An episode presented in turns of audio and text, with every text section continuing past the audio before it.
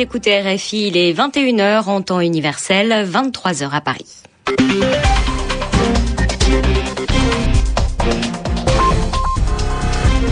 Chloé Cambrelin.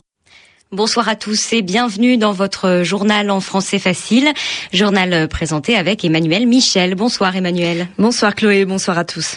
À la une de l'actualité, des milliers de personnes dans les rues au Maroc ce dimanche. Des manifestants contre le projet de réforme constitutionnelle proposé par le roi, mais aussi de nombreux Marocains qui, eux, sont pour ce texte. Le président afghan Hamid Karzai a réagi ce dimanche à la décision des États-Unis qui ont annoncé qu'ils allaient bientôt commencer à se retirer d'Afghanistan. Hamid Karzai prend acte, il accepte cette décision. Et puis la nageuse française Laure Manodou veut refaire des compétitions. Elle s'était mise à la retraite il y a un peu moins de deux ans. Vous entendrez la réaction de son ancien entraîneur. Le journal en français facile. Des rumeurs continuent de dire que le président du Yémen, Ali Abdallah Saleh, pourrait bientôt rentrer dans son pays. Pour le moment, le président est toujours à l'hôpital en Arabie saoudite, mais selon des personnes de son entourage, il veut revenir bientôt pour proposer de transférer ses pouvoirs, euh, de les donner au Parlement ou alors pour former un gouvernement avec des membres de l'opposition. Ce dimanche, la présidence du Yémen a dit que le président pourrait bientôt apparaître à la télévision. La Belgique a annoncé à son tour ce dimanche qu'elle allait faire rentrer d'Afghanistan la moitié de ses soldats à partir de janvier 2012. Oui, cette annonce arrive après celle de la France et surtout après celle des États-Unis qui ont annoncé mercredi qu'ils allaient commencer à retirer leurs troupes combattant en Afghanistan. 33 000 soldats américains seront partis d'ici à l'été 2012. Ce dimanche, le président afghan Hamid Karzai a réagi à la décision des États-Unis. C'était sur la chaîne de télévision américaine CNN. Uh, L'annonce faite par le président Barack Obama a été bien accueillie par le peuple afghan. Le nombre de soldats qu'il a décidé de retirer cette année et les années suivantes est le signe que l'Afghanistan est en train de prendre en main sa sécurité et qu'il est capable de défendre son territoire par ses propres moyens. Donc nous sommes contents de cette décision. Concernant le nombre de soldats qui seront retirés, nous n'avons pas d'opinion sur cette question. Quelle que soit la situation en Afghanistan, c'est la responsabilité, c'est le travail des Afghans de défendre leur pays. Cela étant dit, je peux vous confirmer, j'ai eu des informations par des sources locales, pas par des sources gouvernementales ou de l'OTAN, que la sécurité s'est améliorée et que la vie est plus facile maintenant.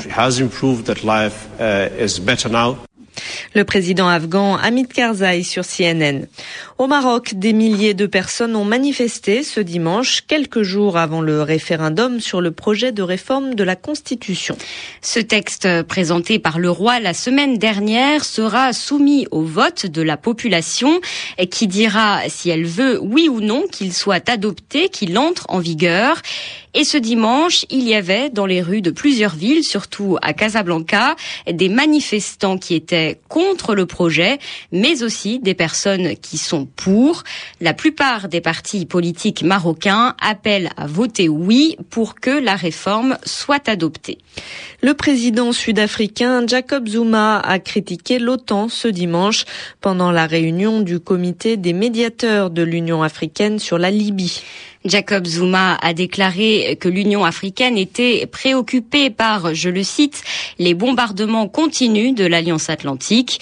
Selon les médiateurs de l'Union africaine, le colonel Kadhafi accepterait de ne pas faire partie des négociations pour mettre fin au conflit. Le Premier ministre chinois Wen Jiabao est en visite en Europe pour la deuxième fois en neuf mois. Ce dimanche, il était au Royaume-Uni. Avant cela, il était hier samedi en Hongrie. Pour François Godement, directeur de l'Asia Centre, la Chine veut désormais travailler plus avec les pays périphériques d'Europe, c'est-à-dire ceux qui ne sont pas au centre du continent. La Chine investit aujourd'hui les pays périphériques d'Europe, de la ceinture méditerranéenne qui sont en crise financière, euh, qui ont des difficultés de fin de mois budgétaires, et aussi les pays d'Europe de l'Est qui lui paraissent les plus accessibles, soit pour des usines de main-d'œuvre, soit pour prendre pied dans la logistique, dans le transport, dans la distribution de produits en Europe. C'est un schéma très commercial et qui, au fond, ressemble un peu à ce qu'elle peut faire en Afrique, en Amérique latine, euh, au Moyen-Orient. Elle s'adresse moins directement aux pays centraux, elle sait qu'il y a des obstacles pour les investissements, et elle publicise surtout l'aide financière qu'elle accorde, mais on n'en connaît jamais le montant exact, à ces pays qui ont des difficultés budgétaires. Donc il y a quand même une stratégie, si vous voulez, de courtiser les plus petits des membres de l'Union européenne, ceux qui sont en difficulté, ceux qui sont le plus susceptibles de prendre des offres commerciales chinoises, sans toujours traiter au même niveau avec l'Union européenne en tant que telle. François Godement, interrogé par Benoît de Solmignac. Le Brésilien José Gradiano da Silva a été élu ce dimanche à Rome directeur général de l'Organisation des Nations Unies pour l'alimentation et pour l'agriculture. Il succède donc au Sénégalais Jacques Diouf avec toujours comme priorité pour la FAO la lutte contre la malnutrition qui touche près d'un milliard de personnes dans le monde. Du sport avec la nageuse française Laure Manodou qui veut de nouveau participer à des compétitions. Oui, c'est ce que dit la championne olympique du 400 mètres nage libre à Athènes, alors qu'elle avait annoncé sa retraite il y a un peu moins de deux ans, après des résultats décevants aux Jeux olympiques de Pékin. Christophe Diremzian a demandé à Philippe Lucas, l'ancien entraîneur de Laure Manodou, sa réaction. C'est une bonne chose pour euh, déjà pour la natation, pour le sport français. Et puis je pense que elle a changé, elle est mère de famille. Euh, je pense qu'elle a bien réfléchi euh, aux, choses et, puis ce qui est bien c'est que bah, que la natation lui manquait donc c'est une bonne chose qu'elle revienne à la natation et, je suis persuadé que si elle fait les choses correctement elle, va être très forte. Hein. On sait très bien que euh, c'est une grande compétitrice euh, et puis surtout c'est qu'elle n'avait pas fini son histoire. On sait très bien qu'elle, avait encore un potentiel à développer. On sait très bien qu'elle n'était pas au, bout du rouleau, quoi. Qu'elle avait encore des choses à prouver. Surtout qu'au sando, je ne sais pas ce qu'elle fera. Peut-être qu'elle va jouer les relais, je ne sais pas. Mais c'est vrai qu'au sando, c'est toujours été une épreuve où elle a jamais travaillé, quoi. Elle faisait deux fois 15 mètres, elle a plongé, elle était championne d'Europe ou vice-champion du monde. Oui, si elle fait les choses et, je pense qu'elle a bien réfléchi à, tout ça, oui, elle peut arriver au très très haut niveau, bien sûr. Philippe Lucas. Ouverture de la Coupe du Monde de football féminin ce dimanche en Allemagne. Avec la victoire tout à l'heure des Allemandes, double championne du monde en titre, qui ont battu le Canada 2 à 1. Pour mieux comprendre l'actualité, l'expression de la semaine, c'est avec vous comme chaque dimanche, Yvan Amar. Et ce soir, l'expression que vous avez choisie, c'est le vent souffle à l'est. Le vent souffle à l'est, devise favorite de Viktor Orban, nous dit-on. Et Viktor Orban semble prononcer sa formule avec un plaisir évident, lui qui est chef d'État hongrois, depuis que la Chine a promis d'accorder un milliard d'euros d'investissement à la Hongrie. Et pour reprendre une autre image, on peut dire que la Hongrie regarde vers l'Est, vers la Chine, et que peut-être la Chine regarde vers la Hongrie. Alors, Mabad Kouadio s'interroge sur le sens de cette phrase, le vent souffle à l'Est. Il nous a envoyé un courrier électronique pour nous demander ce que ça voulait dire. Alors, d'abord, pourquoi est-ce que le vent souffle? Cette expression, bien sûr, elle est traduite du hongrois.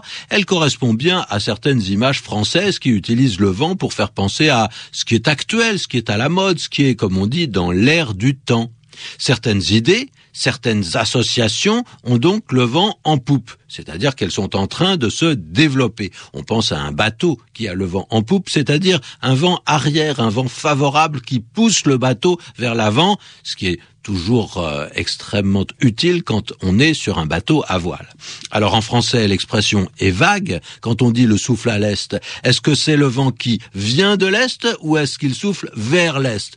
Eh bien, peu importe, on nous indique une direction importante. Quant au vent, il fait souvent penser à une situation qui est en train d'évoluer, justement. Si l'on dit que le vent tourne, c'est que ça change. Les perdants d'hier seront peut-être les gagnants de demain et inversement, justement. Sentir le vent tourner, c'est se rendre compte que les choses, non seulement elles changent, mais elles deviennent le contraire de ce qu'elles étaient, elles s'inversent.